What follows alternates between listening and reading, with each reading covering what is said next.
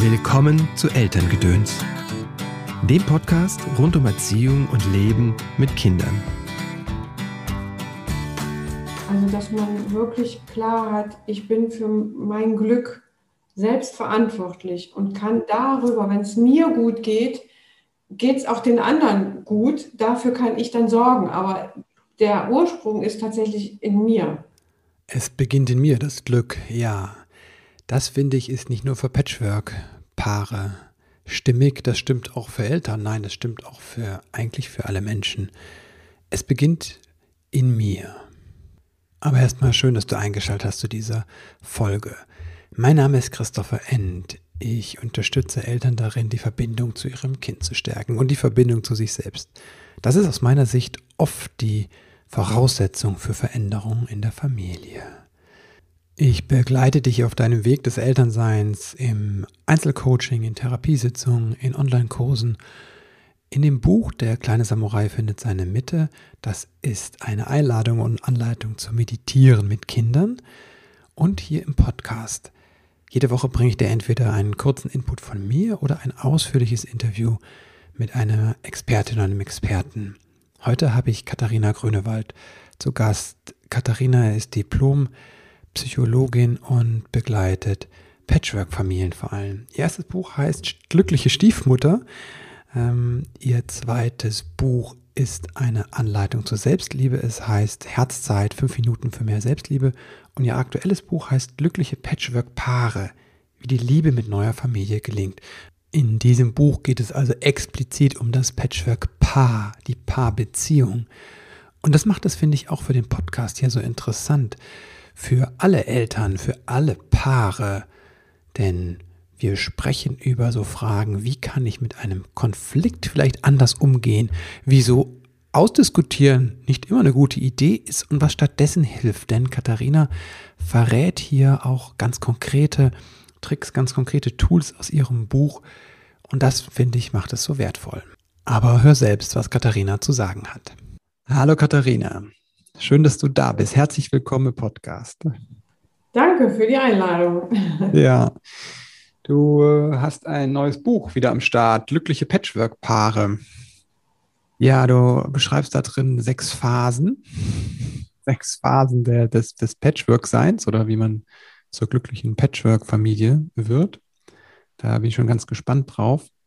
Wir haben ja eben schon ein bisschen gequatscht äh, über das Thema Pandemie und Patchwork-Paare. Das würde mich auch gleich interessieren. Ja, vielleicht steigen wir damit ein. Wie, wie, wie geht es den Patchwork-Paaren jetzt in der Pandemie? Ja, also wie geht es den ähm, Paaren? Wie geht es den Familien? Also ich glaube, das kann man nicht so pauschal beantworten, gut, schlecht, wie auch immer, sondern es ist so wie in der ganzen Gesellschaft es den Menschen vielleicht mal besser, mal schlechter geht, eine Zeit da ist, wo man gut zurechtkommt, eine Zeit da ist, wo man vielleicht sogar ein bisschen was für sich von diesem Lockdown oder diesen Ausgangssperren nutzen kann. Und dann gibt es wieder diese Momente, wo man sich so ärgert, wo einem alles auf den Kopf fällt. Und ja, das ist natürlich, glaube ich, bei Patchwork-Paaren und Familien nicht anders als bei allen anderen. Was ich aber schon äh, feststelle, ist, dass ähm, also dass Corona da oder diese ganzen Bedingungen tatsächlich auch ähm, ja oder nee, andersrum, fange ich andersrum, dass Patchwork-Familien, wenn sie es schon geübt haben, dieses mit Unvorhergesehenen umgehen, ähm, eine Kommunikationsstruktur entwickelt haben, auch in diesen getrennt erziehenden Systemen, mhm dann äh, stelle ich fest, dass äh, Patchwork-Paare da auch äh, durch Corona nochmal einen Riesensprung auch teilweise machen konnten. Nämlich weil man auf einmal so ein, eine gemeinsame Herausforderung in diesem Coronavirus sieht mhm. und man ähm, diese eigenen Kränkungen, Verletzungen in der Ex-Paar, äh, in der Ex-Paar-Beziehung vielleicht so zurückstellen konnte und man sehen konnte, okay, jetzt geht es gerade nicht um die Vergangenheit, sondern jetzt geht es gerade darum, dass wir im Hier und Jetzt unsere Kinder gut versorgen. Wow. Und dann ist es äh, sowas, wo die, dieses Ex-Paar, Ex-Liebespaar zu einem äh, Elternpaar geworden ist, was dann auch guckt, okay, ähm, ich muss für mich sorgen. Also, wenn es jetzt zum Beispiel ein Wechselmodell ist, dann sind die Kinder vielleicht äh, beim Vater. Diese Zeit, wo ich dann die Kinder nicht habe, die nutze ich für mich und gucke, dass ich regeneriere. Und dazu gehört auch, dass ich die Verantwortung für die Kinder komplett dem Vater überlasse. Und dann, wenn die Kinder wieder zurückkommen, ich umso äh, gesunder und äh, fitter die Kinder wieder in Empfang nehmen kann und der Vater jetzt Zeit hat, sich zu regenerieren. Mm.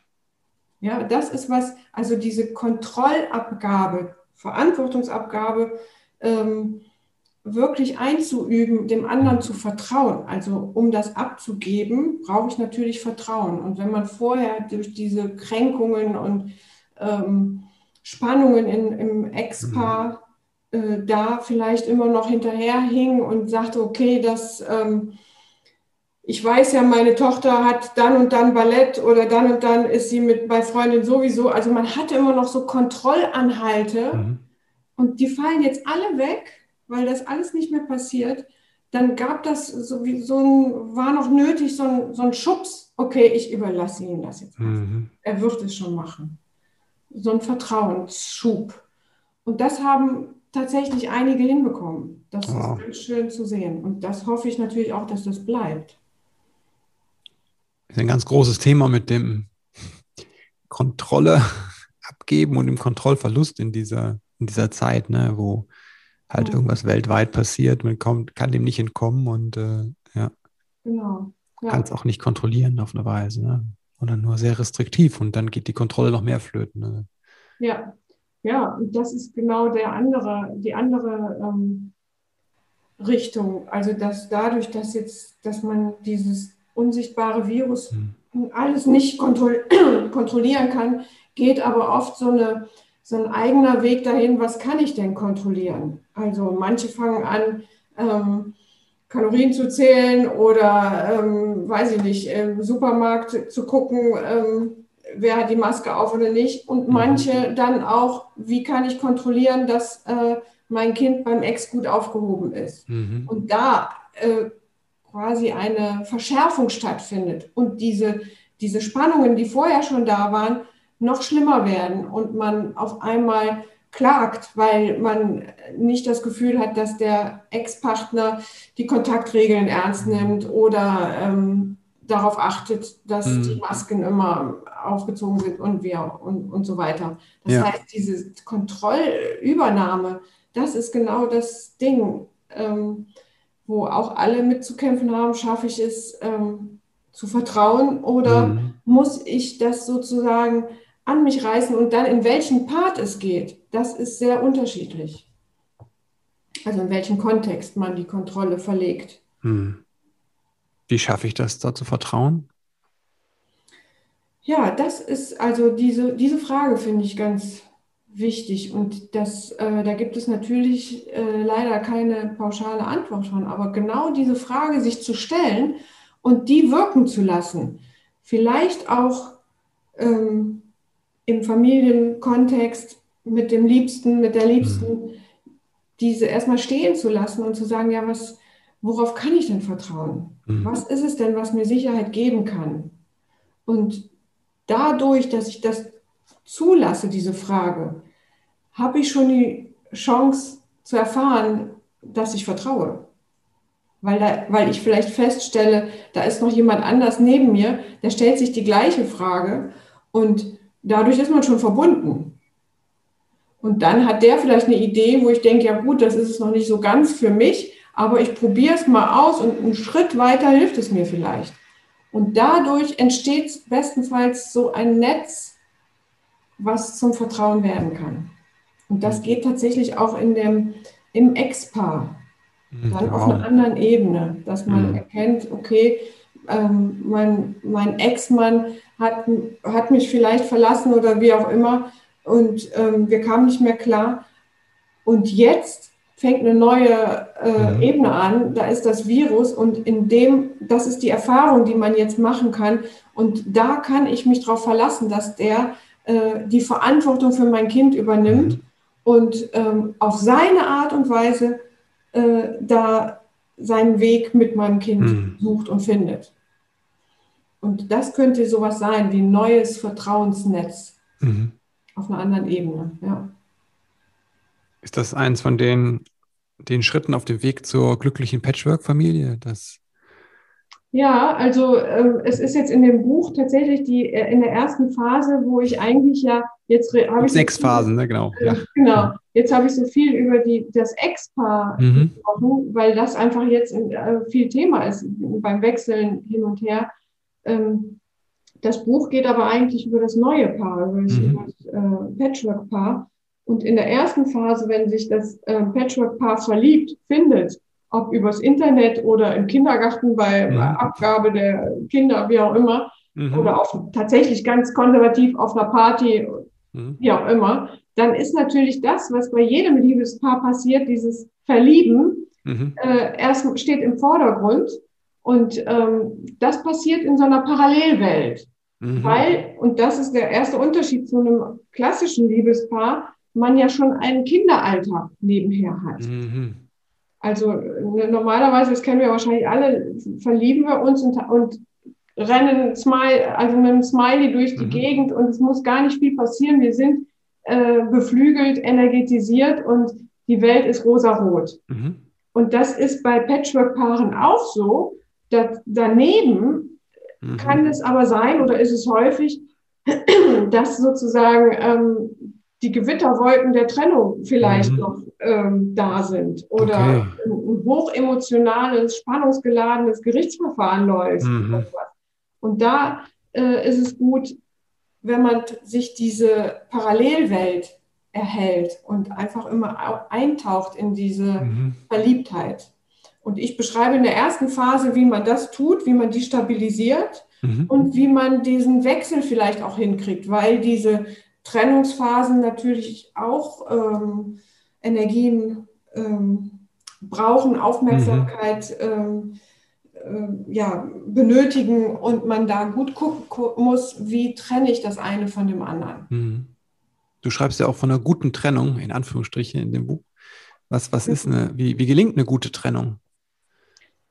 Ja, das äh, das versuche ich da so ein bisschen aufzudröseln, weil wenn man sich trennt als Liebespaar ohne mhm. Kinder, dann mhm. kann man bestenfalls sich die Hand geben und sagen, okay, wir hatten eine gute Zeit, wie auch immer, und jetzt geht jeder wieder seiner Wege. Mhm. Und äh, wenn Kinder da sind, dann, dann äh, ist ja nicht nur, dass die Liebesbeziehung sich mhm. trennen muss, sondern jetzt muss ein ganzes Familiensystem sich auseinander differenzieren. So mhm. ich das. Das heißt, die Kinder, gerade wenn sie noch klein sind, aber eigentlich mindestens bis zur Pubertät, auch eigentlich noch darüber hinaus, stehen ja noch nicht alleine in der Welt und können die Verantwortung für sich äh, übernehmen und sagen, okay, ihr trennt euch, dann bin ich auch mal weg, sondern die existieren weiter in dieser Wirklichkeit in einer Vater-Kind-Einheit mhm. oder in einer Mutter-Kind-Einheit.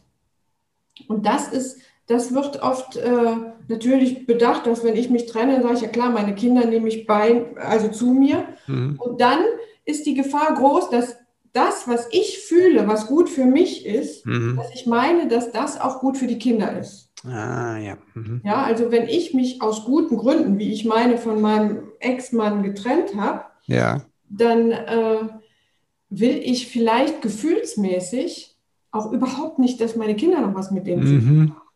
Klar. Dann weiß ich aber vom Kopf her, natürlich haben die eine Berechtigung, auch noch mit Zeit mit ihrem Vater zu verbringen. Und dann wird es aber schwierig, wenn ich das nicht mir bewusst mache, dass mhm. da die Kinder eine eigene Position haben.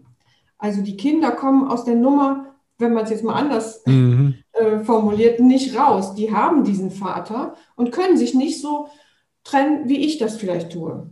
Ja, also die werden ihr mhm. Leben lang mit diesen Menschen zu tun haben, ob jetzt in Präsenz mhm. ja, und in täglicher Auseinandersetzung oder aber schlimmstenfalls mit einem Vater, der abwesend ist. Mhm. das bleibt trotzdem ein, eine feste Bezugsgröße.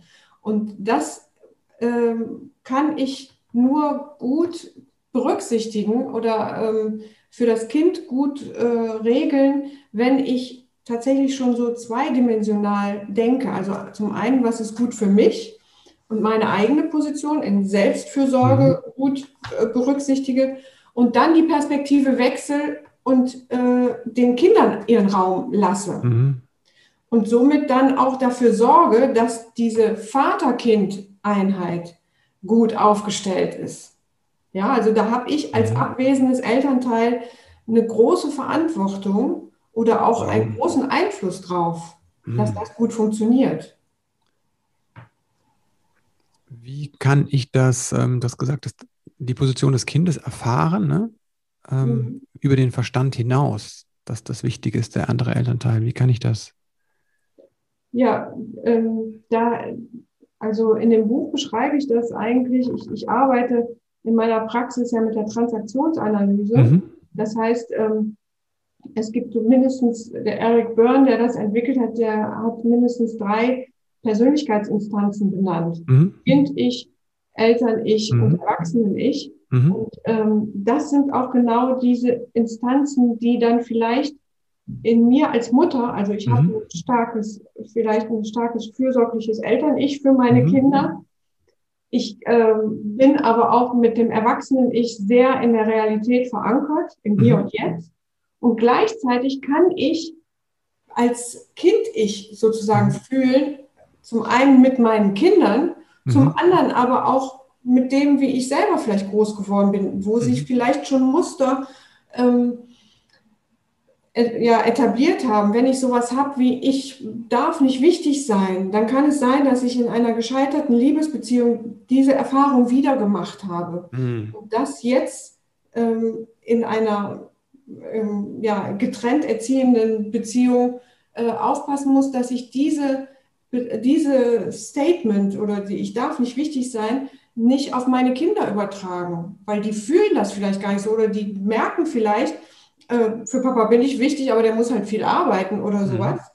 Und ich daraus mache, okay, siehst du, ihr dürft auch nicht wichtig sein. Mhm. Das sind so diese, ähm, äh, diese Automatismen, die natürlich unbewusst ablaufen. Ja. Und äh, wenn du fragst, wie man da hinterkommt, dann ist das genau dieses, dass man sich da mit ähm, auseinandersetzt, mit mhm. sich und oftmals mit dem neuen Partner. Da bin ich dann äh, wieder meinem, bei meinem Buch und vielleicht mhm. sogar dann schon in der zweiten Phase, weil da merke ich auch mit meinem neuen Partner, dass ich, dass diese alten Muster irgendwie wieder durchkommen. Also mhm. wenn ich, ich, ich beschreibe da viele Beispiele mhm. und äh, diese Muster, die habe ich in Alltäglichkeiten. Wenn ich zum Beispiel doch, weil ich so verliebt bin und den anderen so sehr liebe, natürlich gebe ich meinen Yogakurs auf, weil der dann Zeit hat nur und, mhm. äh, die, und kinderfrei hat. Natürlich gucke ich, dass ich meine Arbeit so regel, mhm. dass es zu seinem Kinderwochenende passt und so weiter. Das mache ich alles aus Liebe. Mhm. Und irgendwann, wenn die Verliebtheit vielleicht weg ist, fällt mir auf, Mensch, ich mache und tue. Und mhm. jetzt wäre es mir mal wichtig, dass der mit zu einer Party kommt zu meiner Freundin und der sagt, nee, geht nicht, meine Große hat Geburtstag. Mhm. Also dann spätestens kommen solche ersten Spannungen, wo man merkt, wo, wo so Fragen aufkommen wie, liebt er mich eigentlich genauso mhm. viel wie ich ihn? Ja. ja, also dann kommt das, diese Liebesbalance in Ungleichgewicht. Mhm. Und dann ähm, ist das schon der erste Schritt, wo man sagt, okay, ich frage den jetzt mal, ob der mich liebt. Also manchmal ist es so, mhm. dass man es im Hier und Jetzt auch noch lösen kann. Mhm. Oder aber man merkt, okay, es ist, ähm, das ist schon verstrickt. Also mhm. ich ziehe es mir so an und es ist etwas, was jetzt nicht neu in der Beziehung gerade auftaucht, sondern mhm. es ist ein Gefühl, was ich schon kenne, mhm. dass ich nicht so wichtig sein darf für den mhm. anderen. Und dann geht so eine, mm, also dann ist man spätestens in der dritten Phase schon, wo, äh, wo dieses verliebte Wir auf einmal aufgespalten wird in ein Ich und in ein Du. Ah, okay. Man merkt, ähm, okay, was ist jetzt eigentlich bei mir da, wieso fühle ich mich immer oder wieso mhm. stehe ich immer hinten an? Und dann bin ich äh, in meinen alten Mustern und äh, versuche quasi äh, mich neu aufzustellen durch Auseinandersetzung in diesen Streitereien oder Reflexion mit mir. Und dann diese Wir-Gestalt, die vielleicht in der Verliebtheit noch so rosarot und mhm. schön herzgeschwungen aussah, da stelle ich dann fest in der dritten Phase, also da passe ich gar nicht rein in diese Schablone. Mhm ich habe ausgebeulte äh, Taschen oder der, mein Partner hat äh, eine Riesenkiste hinter sich herziehen. Da passen wir nicht in sowas schön elegant geschwungenes. Wir brauchen eine riesen Beziehungskiste. Mhm. Und die müssen wir uns jetzt basteln. Mhm. Beziehungsarbeit quasi. Genau. Mhm. Ja. Was mache ich dann? Dann. Ja, ich habe ähm, ich habe das jetzt. Die gemeinsame äh, Wir-Vision hast du die vierte Phase genannt, ne? Genau. Und vielleicht vorher, doch, oder da, da fängt, glaube ich, die äh, vierte Phase mit an, aber es ist auch schon diese in, in, der dritten, also ich bin einfach ausgegangen von diesem Wort nochmal Patchwork. Mhm. Und zwei wichtige ähm, Bestandteile ist halt Patch und Work. Ja. Und dieses Patch habe ich jetzt mal frei übersetzt mit sinnfreiem Beisammensein. Das mhm. ist das, was man vielleicht in der Verliebtheitsphase noch sehr gerne tut mhm. und einfach Zeit miteinander verbringt, kuschelt, äh, Sexualität eine große Rolle mhm. spielt, man sich Zeit nimmt füreinander, ohne etwas voranzutreiben, mhm. bewusst. Man, man lässt der Liebe Raum. Ja? Mhm. Und wenn dann die ersten Schwierigkeiten aufkommen und vor allen Dingen auch so eine Trennungsbewegung vom Ich und vom Du, dann ist das mit diesen der Liebe Raum geben mhm. oftmals schwierig, weil man ist ja sauer auf den anderen oder man merkt, der ist, äh, der, der äh, beachtet mich nicht so, wie ich es gerne hätte. Ja. Dann will ich doch eigentlich nicht mit dem zusammen sein. Mhm. Oder aber, bevor wir jetzt wieder eng zusammen sein können, müssen wir erstmal was klären. Mhm. Und dann äh, kommt die Liebe oft unter die Räder. Mhm. Ich rate dazu, dass man eigentlich sich so ein Ritual schafft, also dass man ein Patch-Ritual macht, mhm. regelmäßig, wo man, ähm, wo man einfach beisammen ist, möglichst nonverbal. Okay. ja, und dann guckt, wo, was ist vielleicht auch ein guter Raum, wo die Liebe fließen kann. Also Natur, mhm. geht man einfach spazieren, legt sich auf die Wiese, Vielleicht braucht, braucht es auch, ähm, dass man, oder kann es sein, dass man mal auf dem Bett liegt, ohne dass man ähm, miteinander jetzt direkt in Berührung ist, mhm. sondern erstmal fühlt, wo bin ich jetzt eigentlich, wie geht es mir? Und dann aber vielleicht versucht, wie geht es dem anderen und da mhm. mal hinspürt. Ja, mhm. aber das alles nonverbal, das kann gute, äh, das sind gute Übungen, wo man einfach mitkriegt, okay, was ist da? Wo ist mein, was bedeutet Liebe gerade? Wenn mhm. ich da eine Frau neben mir habe, die bockig ist äh, mhm. und ähm, wie ein dreijähriges Mädel da gerade beleidigt äh, schmollt, ja, mhm. wie, wie fühlt sich dann die Liebe an? Mhm. Das ist was, was man einfach tut, ohne äh, jetzt großartig das zu besprechen. Mhm. Und dann, ne, das heißt ja nicht Patch-Paare, sondern Patchwork-Paare, mhm. gibt es noch diesen zweiten Part, diesen Work-Aspekt. Und das ist genau dieses, wo man dann alles, was schief läuft, alles, was mich so belastet, was ich nicht verstehe, das kann da äh, auch in Ritualen, die ich dann genau beschreibe, ähm, Platz finden. Hast du vielleicht eins, weil ich glaube, das ist ja wirklich der Punkt, wenn es schief läuft, wenn irgendwo der Haussegen schief hängt, dass jeder dankbar ist, ähm, was, wie können wir denn wieder da rauskommen? Ne? Weil dann ist ja mit, man liegt auf dem Bett, das ist ja noch weit entfernt, wenn es gerade geknallt hat oder so, ne? Oder wenn irgendwas einfach schief hängt, man merkt, der eine ist beleidigt oder der andere ist wütend oder abweisend. Wie, wie, wie gibt es ein Tool, wie man da wieder zusammenkommen kann? Vielleicht? Ja, also zum, zum einen ist, ist, äh, ist das Wissen, dass mhm. wir ähm, dieses, diese Patch-Zeit haben und dass es diese Workzeit ah, okay. gibt. Das ist schon gut, weil hm. ähm, das ist auch fast so ein bisschen geschlechtsspezifisch nach meiner äh, Beobachtung, dass Frauen sich sehr viel schlechter auf so Patchzeiten einlassen mhm. können, wenn sie doch das Gefühl haben, gerade ungerecht be äh, mhm. behandelt worden zu sein.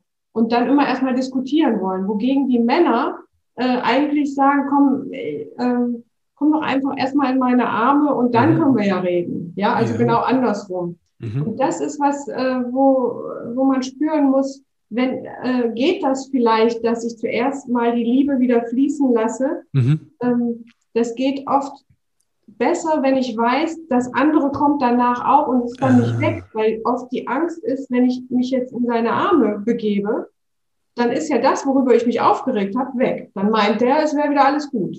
Ja, okay. Mhm. Ja, das ist also zum, zum einen ist das schon sehr hilfreich, wenn man das beides implementiert im Alltag. Und ein ganz konkretes Ritual, ich nenne das in meinem Buch Paar-Spaziergang. Mhm. Äh, das dauert eine halbe Stunde, mhm. wo sozusagen man als Paar spazieren geht und man gerne auch mit Timer äh, ähm, da agiert.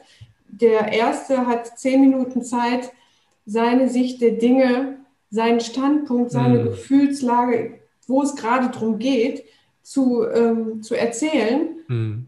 Und zwar ohne Unterbrechung, ohne dass der andere dazwischen geht. Er hat einfach zehn Minuten Zeit, von sich zu erzählen. Mhm. Und nach diesen zehn Minuten, die, also der andere Part, der hört einfach zu und mhm. versucht zu verstehen, wie es ihm gerade geht. Und nach diesen zehn Minuten ähm, wiederhole ich als Zuhörende vielleicht das, was ich verstanden habe. Mhm. Vielleicht sogar im Ich, in, in, in der Ich-Person, also dass ich mich in die Rolle meines Partners setze ah, okay. und dann rede ich von mir als der Liebsten. Mhm. Also zum Beispiel sowas wie, ich habe mich angestrengt, ich habe versucht, dass ich dir auch noch den Kuchen mitbringe und deine Kinder, wie auch immer, alles gut berücksichtige. Und dann kommt meine Liebste und sagt, warum hast du das nicht noch gemacht? Mhm. Und dann soll ich der irgendwie noch glauben, dass die mich liebt. Mhm. Ja, also das, das hat zur Folge, dass ich quasi wirklich die Perspektivübernahme komplett mache, okay, mich in ja. den anderen hinaus, hineinversetze und dadurch, dass ich von mir in der dritten Person spreche, mhm. gehe ich in Distanz. Ah, okay. kann vielleicht komplett aus dieser Sicht sehen, mhm. wie es sich anfühlt. Vielleicht sogar auch spüren. Mhm. Ja? ja, krass, ja. Und das, ähm, das geht maximal fünf Minuten. Mhm. Und dann geht man kurz stillschweigend weiter und dann passiert das Ganze andersrum. Mhm. So dass man nach einer halben Stunde durch ist mhm. und dann geht es aber nicht so, so jetzt haben wir die Übung äh, fertig, jetzt äh, können wir mal drüber sprechen quasi, mhm. sondern das ist es. Das heißt, okay. ich, ich, gehe davon aus, wenn man äh, sich so ausgetauscht hat, dass dann die Selbstheilungskräfte mhm. in Gang sind und man bestenfalls entweder ähm, jeder wieder seiner Wege geht oder man gemeinsam noch etwas macht, mhm. aber nicht darüber spricht, also den Kontext wechselt. Oder Was passiert, wenn man darüber spricht? Wieso bist du dagegen, darüber zu sprechen? Das würde mich interessieren. Ja, weil, weil, es, ähm, weil es ganz häufig dann passiert, dass man doch wieder argumentiert. Mhm. Dann kommt, also das, was mit der Übung äh, erreicht werden soll, ist, dass mhm. man, äh, also das ist ein, eine Übung, die angeleitet wird von den erwachsenen Ichs mhm. in uns. Und wir holen unsere Kind-Ich-Anteile nach fordere, mhm. sozusagen. Die dürfen, die dürfen erzählen, wie es ihnen gerade geht. Und wenn wir jetzt noch darüber sprechen, dann kommen wieder unsere Kopfinstanzen dazu, mhm. die Eltern ist, die alles wissen, wie, wie was mhm. funktioniert, was richtig falsch ist und wieso, weshalb, mhm. warum. Und dann äh, ist die Gefahr, dass man wieder in Abwertung gerät, in Konkurrenzkämpfe, in Machtkämpfe, die ist sehr groß. Deshalb mhm. würde ich eigentlich dem diesen Raum lassen auf der Erwachsenenebene bleiben und dann, also am besten ist das, wenn man dann einfach schlafen geht. Mhm. Das Unbewusste das tun lässt. Ja, genau. Ja. Ja, ich finde das total schön. Ähm, also wirklich dieses zu sagen, diskutiert nicht drüber. Das ist auch meine Erfahrung, weil da einfach diese ganzen Verletzungen und diese Muster reinspielen. Ne? Mhm. Während in dem Moment, wo du dich ineinander hineinversetzt und das beidseitig passiert, kann Verständnis passieren. Dann Genau, ja. ja. ja. Und was mir bei dem Patch und Work so gut gefallen hat, ist, dass du halt, ne, das sagst, es sind ja zwei verschiedene ähm, Bedürfnisse auch, ne? Das Bedürfnis nach Verbindung, das Bedürfnis nach Klärung. Mhm. Und ähm, die werden beide adressiert, ne? Weil, genau, das kann ich auch gut verstehen. Die Angst, wenn ich jetzt kuschle, dann mhm, oder genau. wir haben den Versöhnungsex, dann gibt es, aber ändert sich nichts an der Sache genau. und ich werde nicht gesehen. Ne? Und das ist einfach, ist ja auch wahr. Ne? Es gibt einfach Menschen, die dann ähm, das auch nicht aushalten können und wenn dann denken, dann ist es gut. Aber ja, ja. Genau, dass ja. die verschiedenen Ebenen und die verschiedenen Bedürfnisse von beiden einfach gesehen werden. Das äh, ja. finde ich auch hilfreich, ja. Ja, genau. Und das ist sozusagen wie so eine Einübung, weil ich glaube, es geht gar nicht ohne das eine oder das andere. Es mm. muss beides da sein dürfen. Und ja. Patchwork-Paaren ist es aber oft so, dass ja natürlich schon mal die Erfahrung gemacht worden ist mhm. durch Auseinandersetzung oder die Auseinandersetzung, der Streit ah. ging so weit, dass es zur Trennung führte. Ah, das ist auch nochmal hilfreich, ja, ja. Und deshalb Deswegen, ist der mhm. verbindende Charakter, also dieses Bedürfnis mhm. nach Verbindung, sehr äh, existenziell, weil natürlich äh, viele Paare da gebranntes Kind sind und nicht mhm. mehr in der Auseinandersetzung wollen. Ah, okay. Die meiden dann die Auseinandersetzung aus Angst vor der Größe, genau. die die haben kann, ja. Mhm. Genau. Ja, und deshalb, also wenn, wenn man bei mir quasi einen Prozess macht, dann, das kann, das empfehle ich aber auch im Buch, das erkläre ich mhm. auch, dann ist oftmals es sogar so wesentlich, dass man einen Nicht-Trennungsvertrag macht. Mm, wow. Weil das, ich, ich, ich sichere unsere Liebe mhm. und also bildlich gesehen, ich mache einen Raum auf, in dem wir mhm. uns auseinandersetzen dürfen. Mhm. Ja, aber es ist klar, die Auseinandersetzung, also wir setzen diese Stühle auseinander, ja. in ein Ich und in ein Du, aber mhm. wir verlassen nicht den Raum. Wir bleiben ein Liebespaar. Ah, wow. Und das ist, äh, ja, das ist oft eine neue Erfahrung. Mhm. Ja, mir kommt das gleich, ne, dass das, wo es ja auch mit dem mit Leben mit Kindern drum geht, einfach dieses, diese Erfahrung, ich darf mit meinen Gefühlen da sein, mit allen. Und mhm. ähm, die Verbindung reißt nicht ab, sondern ich bin angenommen, auch wenn ich wütend, traurig bin oder das nicht so mache, wie erwünscht. Ne? Genau, ja. Ähm, das ist ja auch so eine, eine Liebe, die einfach bleibt. Ne? Ja, ja, genau. Heißt ja auch nicht, dass das alles immer rosa-rot ist, aber es ist dieses, dieses, der Halt ist immer da, ne? So. Mhm. Ja, genau. Das ist, das finde ich eine gute Parallele, weil es ist, äh, glaube ich, ist etwas, was in jeder Liebesbeziehung mhm. gilt äh, ja. auch mit Kindern, die traurig sind. Jetzt letztens hatte ich noch den Fall, dann kommt ein ähm, äh, im neuen Paar mhm. ein gemeinsames Kind. Mhm. Und das ältere Kind mhm. auf einmal, ähm, also freut sich auch irgendwie, mhm. aber ist auch total traurig. Oh ja. Oh, und ja. von ihm ist, ist seine Tochter total wütend. Mhm. Ja. Und das jetzt alles in einem im Zusammenhang zu mhm. sehen zu diesem freudigen Ereignis, dass mhm. da ein neues Baby geboren wird. Aber genau das ist die Herausforderung, dass man bei einem freudigen Ereignis Raum halten muss, auch mhm. für die Trauer und die Wut, die damit einhergeht. Und dann ist es, das ist es eigentlich. Man muss da gar nicht viel machen ja. oder versprechen oder wie mhm. auch immer, sondern wichtig wäre, die Liebe zu sichern. Mhm.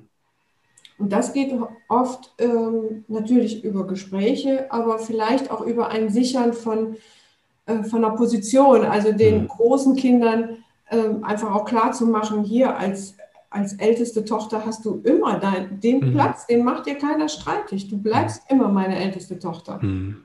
Oder ähm, du bist der große Bruder. Mhm. Ne? Sowas wie, wie, oder unser Ritual nach ähm, mit Fußballspielen, das wird immer unser, mhm. unser Part sein. Auch wenn es jetzt sein kann mit dem neuen Baby, dass das ein bisschen kleiner wird, zeitlich mhm. gesehen.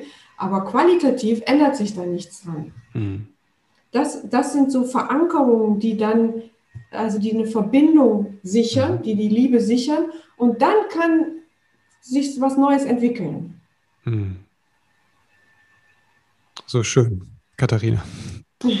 ja. Danke dir für die, die Insights und die vielen praktischen Tipps auch. Danke dir auch für dein Buch, ähm, deine ganzen Bücher. Ja. Wie auch die anderen. Das, äh, das Herzensbuch mag ich auch sehr gerne. Und ähm, ja, glückliche Patchwork-Paare finde ich auch wirklich eine, eine, schöne Aussicht einfach. ähm, es äh, ist einfach so wichtig, dass aus meiner Sicht, weil es eine Realität einfach widerspiegelt, ne? dass sich Paare verändern und ähm, auch auseinandergehen dürfen. Das ist ja ein Geschenk unserer Zeit auch, dass wir nicht immer beieinander bleiben müssen, wie das noch vielleicht vor 100 Jahren war, sondern wir dürfen gehen, wenn es nicht mehr geht. Mhm. Und dann zu sehen, es kann auch wieder gut werden, da ist einfach ähm, auch das Bild glückliche Patchwork-Paare, finde ich sehr wertvoll. Dafür dir ganz großes Dankeschön an dieser Stelle nochmal. Und, Vielen Dank, dass wir da jetzt so äh, drüber sprechen durften. Und ich mhm. meine, zumindest die ersten drei, vier Phasen haben wir durch. Genau. Äh, äh, genau, ja. macht es ja den einen oder anderen auch neugierig auf die mhm, Genau, auf jeden Fall Empfehlung für das Buch, wenn du ne, da, ähm, wenn das ein Thema für dich ist, ne, wenn du Patchwork bist oder dich neu verliebt hast, eigentlich noch gar nicht gesagt, ich will Patchwork haben und plötzlich steht da ein neuer Mensch in deinem Leben. Ne? Auch das passiert auch manchmal schon während der Trennung oder man ist getrennt und wohnt noch zu Hause äh, oder wohnt noch, ne? das kann ja alles passieren. Such is Life und da ist einfach das Buchen ein guter Wegweiser durch und Katharina auch eine gute Ansprechpartnerin und Begleiterin an dieser Stelle. Die letzte Frage noch, was würdest du denn werdenden Patchwork-Paaren mit auf den Ge Weg geben wollen, wenn du äh, drei Tipps hättest? Ui, ja, also ähm, das, was ich glaube, an allererster Stelle, was ich setzen wollen würde, wäre die Selbstliebe. Also da habe mhm. ich auch das äh, Herzzeitbüchlein dazu geschrieben. Selbstfürsorge, ähm, also dass man wirklich klar hat, ich bin für mein Glück selbst verantwortlich und kann mhm. darüber, wenn es mir gut geht, geht es auch den anderen gut. Dafür kann ich dann sorgen. Aber mhm. Der Ursprung ist tatsächlich in mir. Und dann sowas wie, ähm, also so ein Perspektivwechsel. Also, ne, mein, also wenn ich sozusagen merke, ich, ich rase oder bin in ein altes Muster geraten, dann komme ich da raus, indem ich diese Situation mir aus der Perspektive des anderen angucke mhm. und wieder so es schaffe, in, im Hier und Jetzt anzukommen und mich und das Ganze hinterfrage, ist das wirklich so? Bin ich mhm. wirklich nicht wichtig? Oder ja, mhm. so zum Beispiel, also so ein Perspektivwechsel. Und vielleicht noch ein drittes ist, äh, das, ähm, was mir sehr am Herzen liegt, ist äh, ein Verständnis von Familienharmonie oder Paarharmonie. Das, äh, das definiere ich auch neu, dass das eigentlich, also was heißt neu, aber so ähm, oftmals wird es so gesehen, dass Harmonie dann ist, wenn wir alle einer Meinung sind oder mhm. wenn wir alle das gleiche Gefühl haben. Mhm. Und ähm, ich glaube eher, so wie du es eben auch angesprochen hast, also Harmonie ist äh, im Paar da, dann da oder in der Familie, wenn alle Gefühle da sein dürfen. Oh. Also wenn alles seinen Platz haben darf. Mhm. Auch Widerstände, auch Wut, auch Traurigkeit und so weiter. Mhm. Wenn das einen Platz hat. Auch unangenehme Dinge, auch die Ex zum Beispiel in, ähm, in einer, äh, bei einem glücklichen Patchwork-Paar. Es mhm. muss ja nicht direkt vorne an sein, aber mhm. es muss einen Bereich geben, wo ich mich auch damit auseinandersetzen darf und kann. Ja. Und dann, ähm, glaube ich, kann die Liebe mit neuer Familie gelingen. Mhm. So der Untertitel, ja. Katharina, danke schön. Ja, gern geschehen. Das macht mir wirklich Freude, wenn ich Gäste wie Katharina erneut, erneutes Mal im Podcast begrüßen kann. Ja, das ist total schön. Das macht mir wirklich Spaß. Wenn dir das auch Spaß macht, dann sag mir doch mal, wen du dir vielleicht wünschst, wo du sagst, oh, den würde ich noch mal gerne hören oder die oder den solltest du mal einladen. Schreib mir gerne an info at christopher-n.de. Ich freue mich auf deine Anregungen. Und ich freue mich auch, wenn dir der Podcast gefallen hat, wenn du mir bei iTunes eine Rezension hinterlässt, eine kurze Bewertung. Das hilft mir genauso wie wenn du sagst, äh, das hat mir geholfen, dass du einfach diesen Podcast teilst, den Link jemanden schickst, den du, den du magst oder wo du glaubst, der könnte ein bisschen Input gebrauchen. Dafür an der Stelle schon mal vielen, vielen Dank. Ich weiß, viele von euch machen das bereits und teilen den Podcast. Danke, danke, danke. Vor allem aber möchte ich dir Danke sagen dafür, dass du überhaupt eingeschaltet hast, weil das mir zeigt, dass du im Leben mit deinem Kind etwas verändern möchtest. Und das bedeutet mir wirklich viel. Alles Liebe dir und bis bald.